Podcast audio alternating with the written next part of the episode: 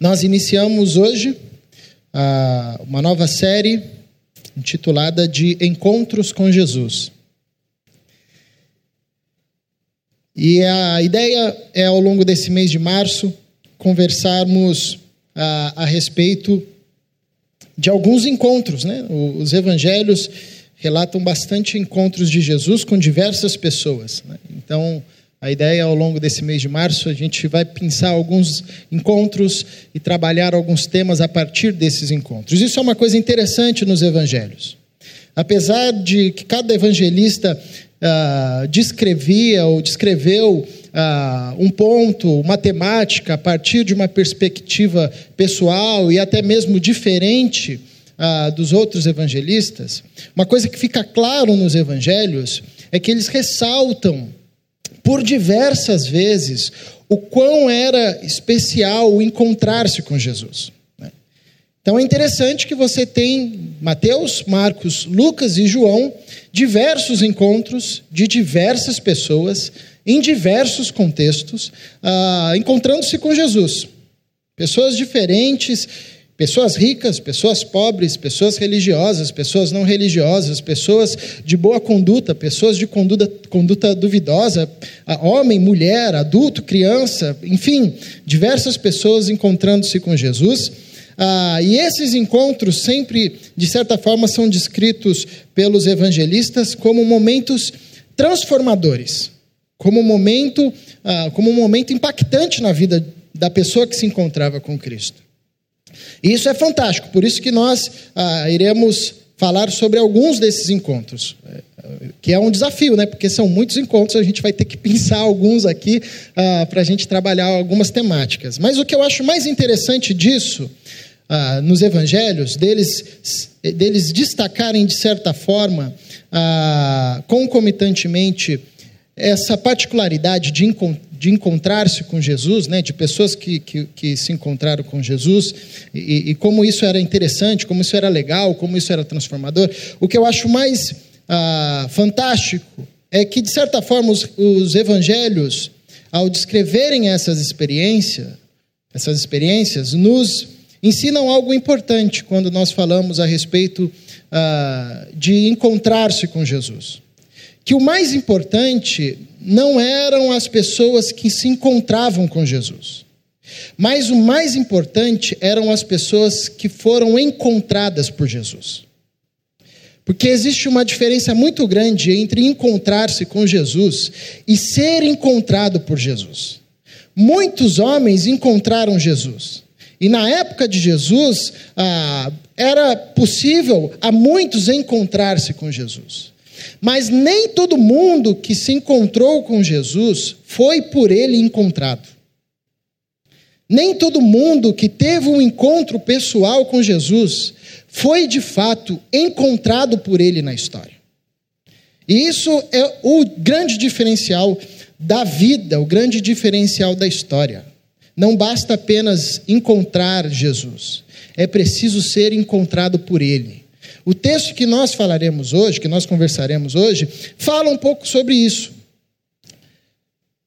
João capítulo 3.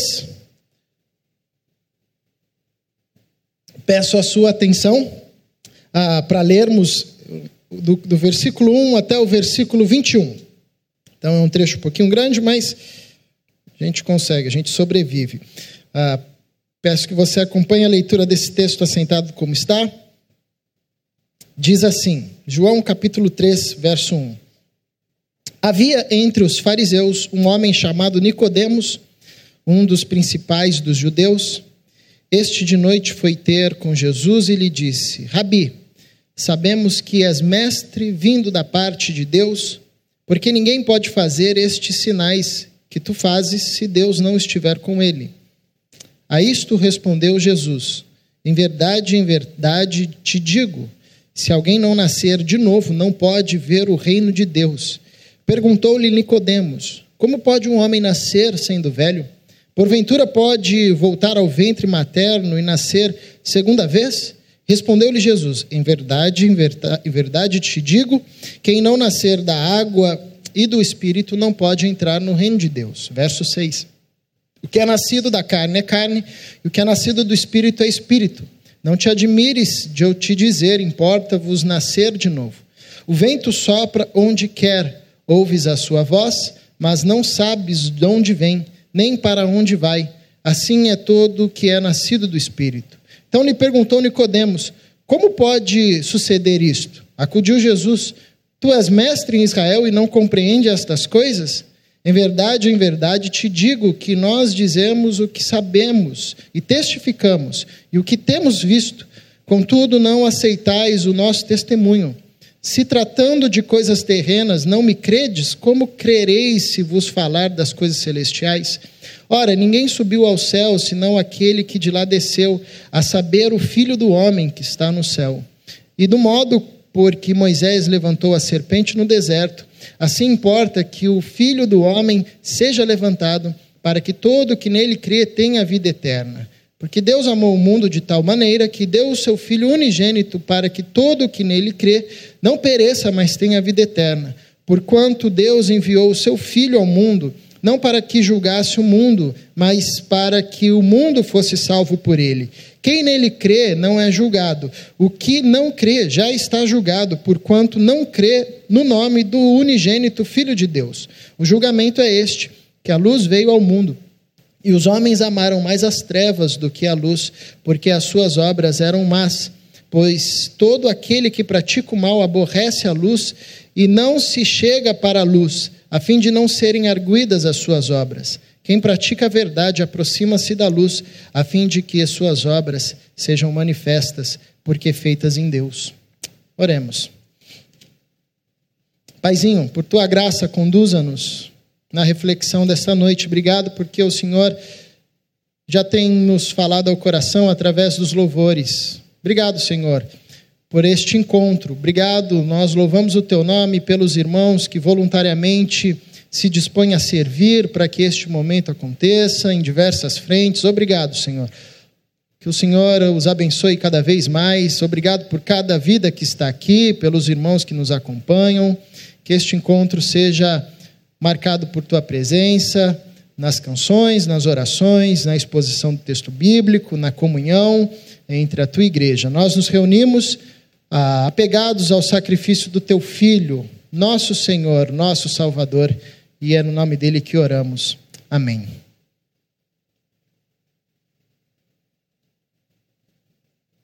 Nós estamos diante de um encontro fantástico. Duas pessoas incríveis. Nicodemos e Jesus.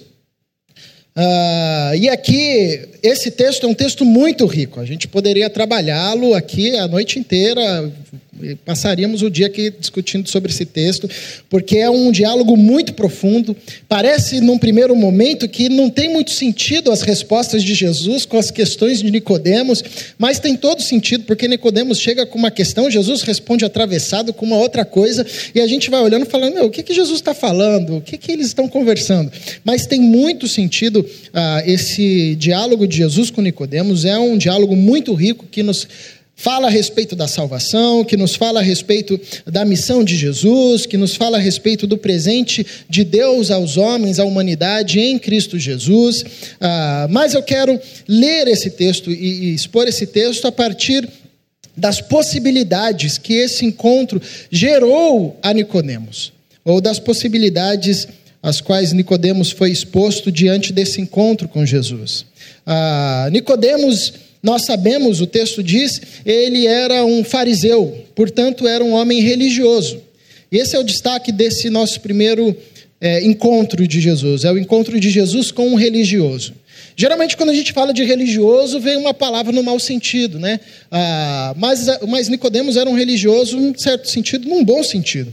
Ah, ele não era, apesar de ser fariseu, e o fariseu ser demonstrado ao longo dos evangelhos como uma pessoa, um grupo, né, que estava seguindo, sempre perseguindo Jesus, sempre atravancando o caminho de Jesus. Nicodemos mostrou-se um fariseu diferente. Por ser fariseu, ah, Nicodemos era um homem que se dedicava e tinha dedicado a sua vida ao zelo, ao cuidado da lei de Deus. Era alguém que buscava Deus, era alguém que buscava Deus de forma zelosa, era alguém que se preocupava com a lei de Deus, era alguém que se preocupava ah, em cumprir os mandamentos do Senhor. Nicodemos também, além de ser um fariseu e um bom fariseu, era um homem ah, de influência no seu contexto, considerado um, um dos principais entre os judeus. Ah, ocupava um cargo de liderança no sinédrio, era uma voz ah, com autoridade, uma voz que as pessoas ouviam seus conselhos. Era uma pessoa provavelmente ah, bem financeiramente, que gozava de uma boa reputação ah, entre os seus, de uma boa ah, condição financeira. Por que, que eu estou falando isso? Ah, porque Nicodemos, em certo sentido, tinha muito a perder ao encontrar-se com Cristo. Se você olhar no finalzinho do capítulo 2, na verdade, no, no, na metade do capítulo 2, né, ah, você vai ver que é, o, o, texto de João descreve a chegada de, Jeru, de Jesus em Jerusalém. E a primeira coisa que Jesus faz quando ele chega em Jerusalém é comprar uma guerra. Jesus compra uma guerra assim que ele chega em Jerusalém. Ele não vai assim, é, começando o seu ministério lá no, no sentido do apaziguador. Ele já vai começando no sentido do enfrentamento. Porque ele entra no templo e ele ah, toma o espaço que tinha sido ah, subvertido pelos, pelos ah, sacerdotes e o sumo sacerdote, que era um espaço destinado aos gentios no templo pa, para adorarem a Deus. Mas os sumos sacerdotes e os sacerdotes tomaram aquele espaço e fizeram um espaço de comércio um espaço de venda, de tal forma que o átrio dos gentios, que era o espaço que os gentios tinham para adorar a Deus, já não tinha mais possibilidade de ser acessado. Então, quando Jesus chega em Jerusalém, a primeira coisa que ele faz é, um, é um, uma ação de enfrentamento. Ele vai lá, derruba tudo e ele, ele dá aquele, aquele espaço novamente aos gentios. Logo, ele compra uma briga contra os sumos sacerdotes, que tinham feito daquilo ali um comércio Logo, ele denuncia a hipocrisia da religiosidade de Israel, que tinha feito daquele espaço santo um templo ah, de, de, mercantilização da fé, e ele compra uma briga, uma briga contra os judeus, porque ele toma partido dos gentios. Ele faz todo esse alvoroço para ficar do lado dos gentios, para que os atros, para que o atro dos gentios pudesse ser restabelecido aos gentios. Então, a chegada de Jesus em Jerusalém já era controversa por um monte de questões dos seus ensinamentos, por ele ser ah, ali é, linkado com João Batista, por ele se denominar e se chamar filho de Deus, pelos seus ensinamentos, que já tinha uma repercussão. Agora, Além do mais, ele chega em Jerusalém e tem toda essa questão que ele enfrenta ali no templo, tomando partido dos gentios, arranjando uma confusão com os sacerdotes e os sumos sacerdotes, ah, e também ah, denunciando a hipocrisia da religiosidade de Israel. Então, Nicodemos encontrar-se com Jesus era algo que, de certa forma, colocava a sua reputação em risco. Não é à toa que João e João é o único evangelista que fala a respeito de Nicodemos, quando vai uh, citar Nicodemos, e ele cita Nicodemos por três vezes no seu evangelho, capítulo 3, capítulo 7, capítulo 19. Uh, ah, vai descrever Nicodemos ou passar a impressão de que Nicodemos era alguém que se afeiçoava com Jesus, gostava dos seus ensinamentos e até tinha um grande interesse por Jesus, mas era um cara dividido. No capítulo 7, quando ah, começa uma discussão entre os fariseus, ah, com, entre os líderes da sinagoga para prender Jesus, Nicodemos é o cara que, que levanta a voz para defender Jesus, em certo sentido. Ele diz: ah, por acaso a gente agora prende alguém, ah, condena alguém sem antes ouvi-lo? Mas logo ele é censurado, né? tamanho clima contra Jesus, né? antes Jesus. Ele é censurado dizendo, ah, então quer dizer que você agora é um galileu também? Você também se converteu ah, igual os soldados? Porque no episódio os soldados tinham ido prender Jesus, né, que é um episódio maravilhoso. Eles tinham ido prender Jesus, eles começaram a ouvir Jesus ensinar e falaram: ah, não tem como prender esse cara. A gente vai prender o quê? A gente está ouvindo esse cara, ninguém fala igual esse cara. Eles voltam, os, os líderes do Sinédrio ficam indignados, e Nicodemos então levanta sua voz para defender Jesus, em certo sentido, ah, e logo é reprimido. Quando João vai ressaltar novamente a pessoa de Nicodemos, né, trazer novamente a história no capítulo 19, a pessoa de Nicodemos, ah, coloca Nicodemos com José de Arimateia no contexto da ressurreição de Jesus, na ressurreição não, ah, da morte de Jesus, quando eles vão sepultar Jesus, José de, Arimateia cede o sepulcro. Nicodemos ah, leva ali alguns itens que eram de costumes ali do sepultamento. Ah, e João traz ah, novamente essa ideia de que Nicodemos era o cara que tinha ido encontrar com Jesus na parte da noite e que ele estava ah, junto com José de Arimateia, que era alguém que seguia Jesus ah, de maneira oculta, né? Ah, não declarada. Ou seja, João, a princípio, parece sempre apresentar para a gente Nicodemos uma pessoa dividida. Isso é interessante para um dos pontos que a gente vai tratar aqui ah, texto, nesse texto. Né? Mas é interessante que esse encontro de Jesus com Nicodemos gera a Nicodemos algumas possibilidades. E a primeira possibilidade era de rever a sua teologia. Era de rever o seu conhecimento acerca de Deus, o seu conhecimento acerca das Escrituras. E é interessante que alguns encontros de Jesus com alguns homens e até mesmo seus discípulos, Jesus parece a todo instante, ah, e os evangelhos parecem mostrar que é possível a gente ter um relacionamento com Deus e ter um relacionamento, sobretudo com as Escrituras, equivocado. Equivocado. A gente pode conhecer muito das Escrituras, mas um conhecimento que não faz sentido nenhum. E qual é esse tipo de conhecimento ou esse tipo de relação? É um tipo de conhecimento ou relação com Deus que não nos conduz à centralidade do Cristo que não nos faz enxergar a centralidade do Cristo, Filho de Deus. E essa é a questão ah, de Nicodemos com Jesus nesse primeiro momento. Ele chega e ele diz, no verso 2: Mestre, sabemos ah, que tu és mestre vindo da parte de Deus, porque ninguém pode fazer esses sinais ah, que tu fazes se Deus não estiver com ele. Ou seja, ah, Nicodemos tinha consciência de que o que Jesus falava e o que Jesus fazia é, sinalizava que ele era um cara que falava e fazia a partir de Deus, porque somente alguém conduzido por Deus ou somente alguém levantado por Deus conseguiria falar e ensinar do jeito que ele ensinava ou fazer o que ele fazia. Não era possível alguém com pecado, alguém que não fosse levantado por Deus, fazer as obras que Jesus fazia. Mas ele tem um conflito, porque apesar de reconhecer Jesus como um homem de Deus, ele não conseguia reconhecê-lo como filho de Deus.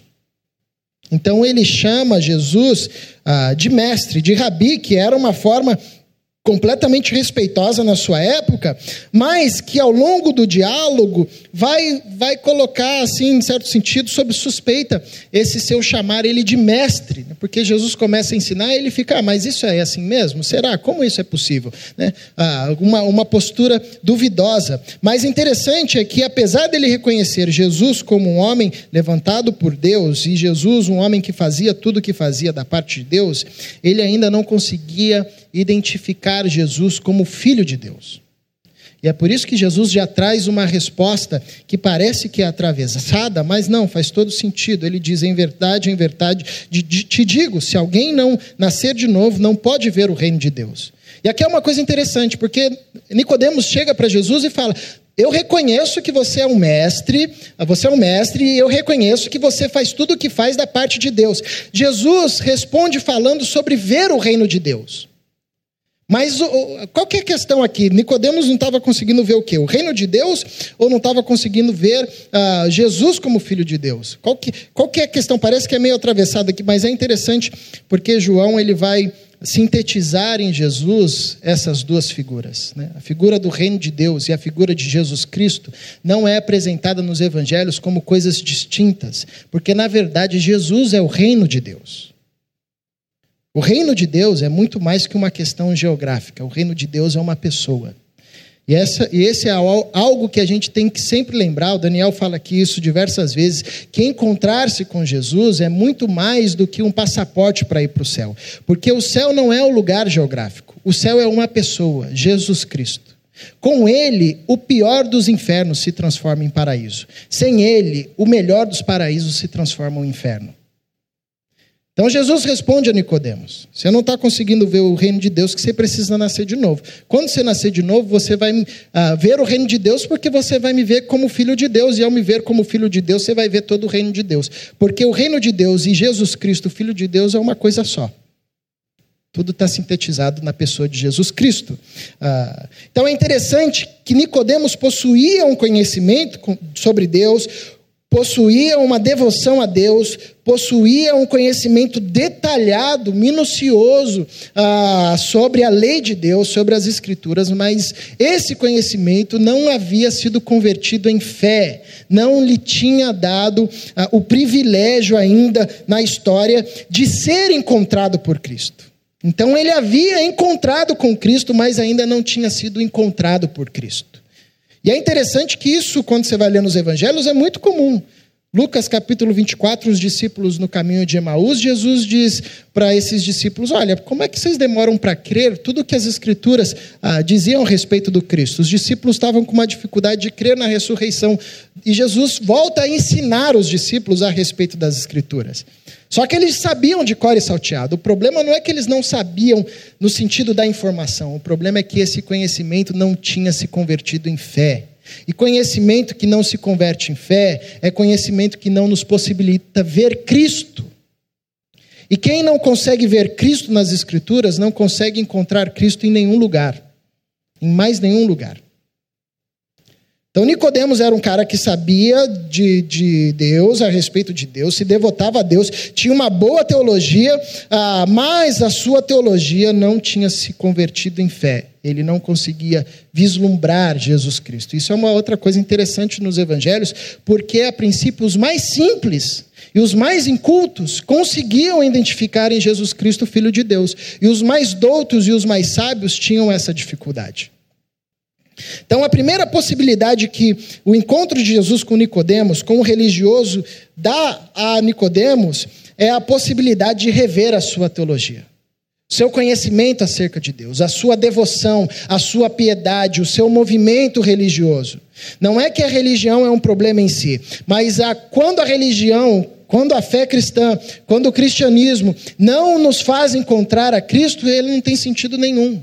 É um código de ética, um código de moral bacana, legal, mas não cumpriu o seu objetivo. Não nos conduziu, não nos, nos possibilitou ver a Cristo. E isso é um milagre. Jesus diz a Nicodemos: ah, nascer de novo é um milagre. É uma obra que Deus faz em nós. E essa é a questão de Nicodemos. Como é que alguém nasce de novo? Volta para o ventre da mãe? Isso é impossível. E Jesus ah, insere o Espírito na conversa, uh, trazendo essa perspectiva do milagre do nascer de novo. Não se conquista pela força, como o apóstolo Paulo vai dizer em Efésios, pela graça vocês são salvos mediante a fé, e isso não vem de vós, é dom de Deus. Então, nascer de novo é um milagre, a todo tempo nós temos que pedir ah, ah, para que Cristo nos encontre na história, e quando nós somos encontrados por Cristo, nós temos que pedir aos nossos para que eles também sejam encontrados por Cristo, para que eles participem desse milagre, desse mistério que é poder ver o reino de Deus. Ah, o, o pastor Ariovaldo Ramos, ele diz um negócio interessante, que o reino de Deus é uma realidade que a gente só vê do lado de dentro.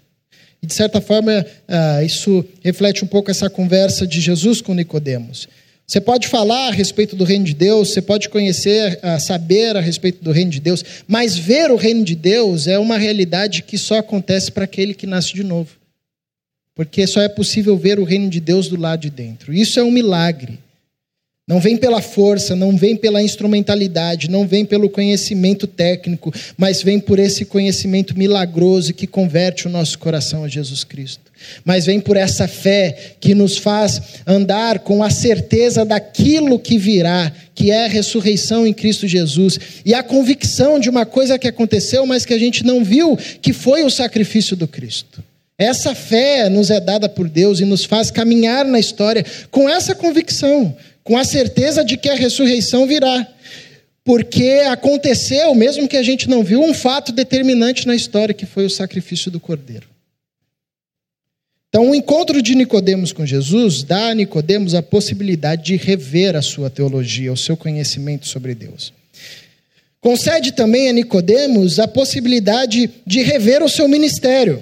Que, que tem um versículo que eu acho fantástico, que é quando Uh, no verso 10, Jesus diz: Tu és mestre em Israel e não compreende estas coisas? Jesus, de certa forma, não está apenas ironizando ali a, a, Nicodemos e todo o seu conhecimento, toda a sua cultura, mas ele está uh, denunciando um contexto de perdição profunda em Israel. Porque se um mestre que tinha o papel de ensinar o povo não compreendia dessas coisas que os profetas já haviam declarado, não compreendiam essa verdade do nascer de novo, como o profeta Ezequiel vai dizer, que Deus chamaria o seu povo e daria para o seu povo um coração de carne e não mais um coração de pedra. Como o profeta Oséias diz no capítulo 12, que Deus chamaria o seu povo, seu povo para fora, é, sararia as feridas, iria ressuscitar o seu povo. Ah, se um mestre em Israel não compreendia essas coisas, quanto mais o povo. Então, isso significa, significa, significava. Ah, que o ensino de Israel estava prejudicado. Que o ensino de Israel estava prejudicado e que Nicodemos estava exercendo a sua vocação e o seu ministério, o seu trabalho em Israel com uma perspectiva equivocada.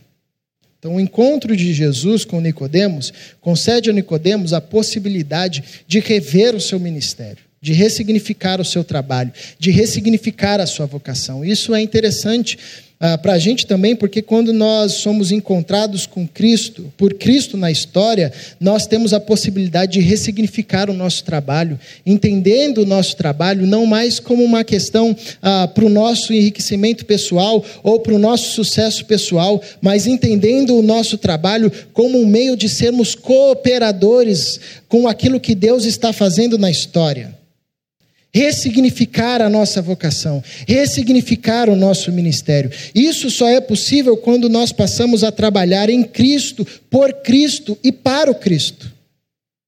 Quando os nossos olhos são abertos e nós passamos a enxergar o reino de Deus, que é uma situação de existência, mas também personificado, concentrado em uma só pessoa, que é Jesus Cristo de Nazaré.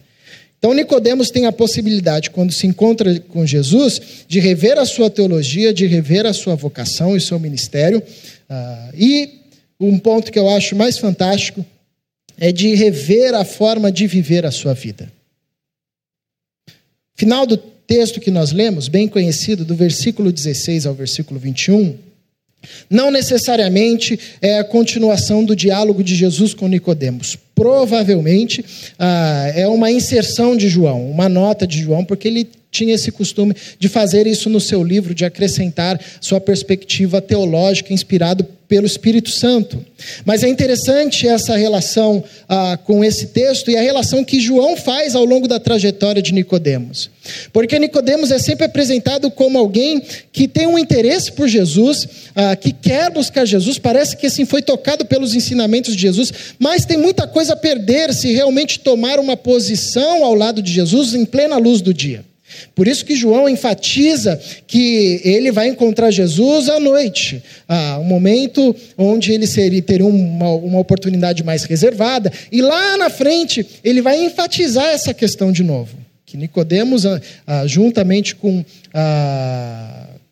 José de Arimateia, que era um discípulo oculto de Jesus, e Nicodemos, o cara que tinha ido encontrar Jesus ah, na parte da noite, ele vai enfatizar isso de novo, de certa forma, apresentando Nicodemos alguém com essa questão dividida no seu coração.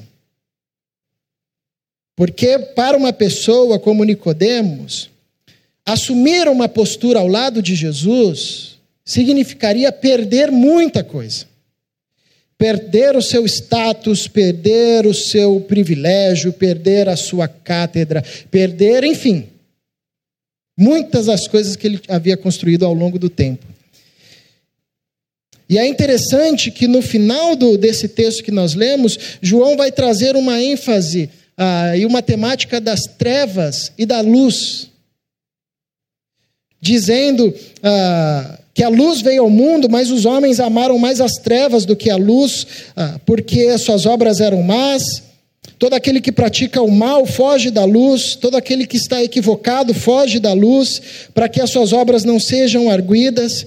Quem pratica a verdade aproxima-se da luz, quem não pratica a verdade não quer se aproximar da luz. Eu sempre li esse texto não entendia. Eu entendia isso dentro do contexto de João, porque ele trabalha muito essa lógica de luz e trevas, vida e morte, a verdade, mentira. Mas eu não entendia muito isso no diálogo, até que eu falei assim: poxa, interessante. Ah, João trabalha essa temática das trevas, daquele que, que rejeita a luz para ficar na escuridão, para que as suas obras, para que a sua vida, para que tudo que foi construído não seja arguida pela luz. No mesmo contexto onde ele começa dizendo que à noite, no momento escuro, no momento ah, da ausência de luz, Nicodemos vai encontrar-se com Jesus. E ao longo do texto ele vai apresentando do seu evangelho um Nicodemos que parece partidário de Jesus, mas que parece que também assim não está lá tão assumido. E a quem me faz refletir sobre um terceiro, uma terceira possibilidade que o encontro de Jesus dá ao religioso ou a Nicodemos, que é a possibilidade de viver a vida pautada na luz. Porque esse é um chamado do evangelho do nosso Senhor Jesus Cristo, é para vivermos toda a nossa vida na luz. E esse nos é um grande desafio. Então, em certo sentido, esse contexto e essa fala de João ah, pode se aplicar a Nicodemos, porque ele estava em uma treva, em trevas no sentido de conhecimento. Ele tinha um conhecimento, mas era um conhecimento que não convertia a Cristo. Também ele tinha uma postura de olhar para a luz e falar: Uau, a luz é interessante, mas não se achegava à luz, não se assumia na luz, não se assumia com Cristo, não dizia: É, Cristo, é o Filho de Deus, é isso. Eu estou com Ele. Eu estou fechado com ele. E ao longo da apresentação de João ah, sobre Nicodemos, parece sempre um sujeito que era partidário de Jesus, era simpatizante do Evangelho, era simpatizante do Jesus, mas se fosse apertado, talvez pelo medo de perder o status, a riqueza, a, a condição entre os seus pares, a sua, sua posição de liderança, iria titubear. É interessante que o encontro de Jesus com esse homem Concede a esse homem a possibilidade de viver da forma certa, que é viver a vida na luz. O Evangelho do nosso Senhor Jesus Cristo nos chama para vivermos na luz, pela luz e para a luz, em todas as instâncias da nossa vida. Na nossa forma ah, de nos relacionarmos com o próximo, deve ser vivida na luz, logo eu só faço aquilo que eu faria na luz. Logo eu só falo aquilo que eu faria, falaria na luz. Logo eu só dou aquilo que daria na luz. Na nossa forma de construirmos a família, eu só construo, eu só invisto naquilo que eu investiria e mostraria na luz, no público, a todos. Na nossa forma de fazer o trabalho, eu só faço aquilo que eu faria na luz. Eu só invisto naquilo que faria da luz.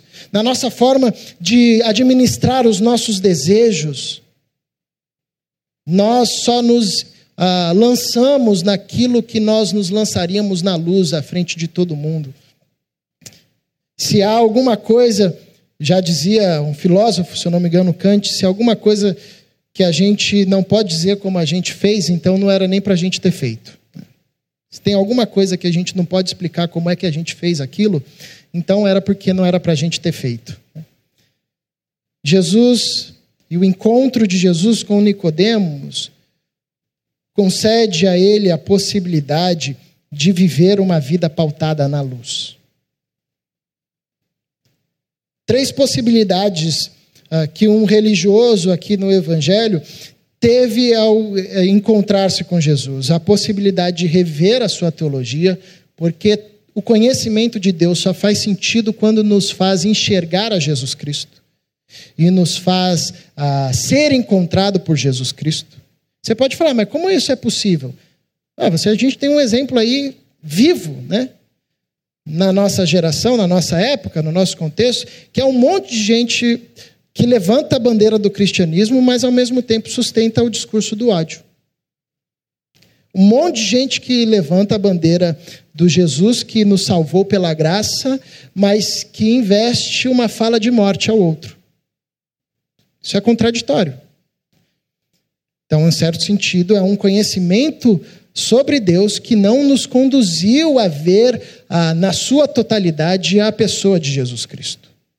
Então, a, possibilidade que Jesus concede a Nicodemos é de é, rever a sua teologia, de rever a sua vocação, o seu ministério, pois só faz sentido aquilo que fazemos em Cristo, no Cristo e para o Cristo, e de viver a, e de rever a sua forma de viver, que é viver a partir da luz, na luz e para a luz.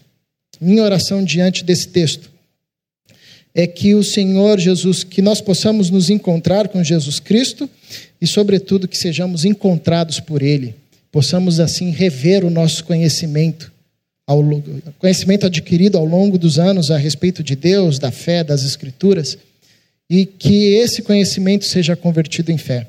Que ao nos encontrarmos com Jesus Cristo e ao sermos encontrados por Jesus Cristo, possamos rever a nossa vocação, o nosso trabalho uh, e e fazer aquilo com, fazer o que fazemos com sentido em Cristo, pelo Cristo e para o Cristo. Sobretudo, que ao sermos encontrados por Cristo, corramos para a luz, levemos a nossa vida, as nossas obras, coloquemos toda a nossa vida na luz, para que as nossas obras sejam arguidas, queimadas pelo fogo, peneiradas pelo fogo, e só fique aquilo que for ouro refinado, o que for palha, madeira, feno, que isso seja queimado e só fique aquilo que redunde em vida em Cristo Jesus e para a glória de Deus, Pai, nosso Senhor. Convido você a fechar os seus olhos. Para termos um tempo de oração. E aí, assentado como você está, em atitude de oração, respondendo a Deus diante dessa palavra diante dos louvores, clamando ao Senhor para que Ele nos encontre a todos, que esse encontro ressignifique o nosso conhecimento a respeito de Deus,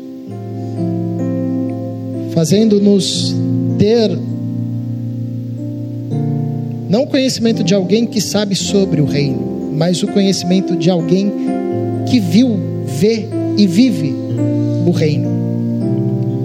Que o Senhor nos encontre na história, ressignificando o que fazemos na história, não para nós mesmos, mas como cooperadores de Deus. Sobretudo, que o Senhor nos encontre na história e nos traga para a luz, toda a nossa vida para a luz. Aquilo que a gente guarda no mais profundo abismo do nosso ser. Que o Espírito Santo nos tome pela luz, pela mão e nos conduza nessa caminhada libertadora que é viver na luz, sem medo de ser exposto, pois se vive protegido pelo sacrifício de Jesus Cristo de Nazaré. Vamos ouvir uma canção e depois o pastor Daniel orará. Amém, muito bem. Queria convidar você a ficar de pé no seu lugar para a gente fazer essa última oração. Espero que você leve o que você ouviu com você. Os encontros com Jesus transformam o nosso conhecimento em fé.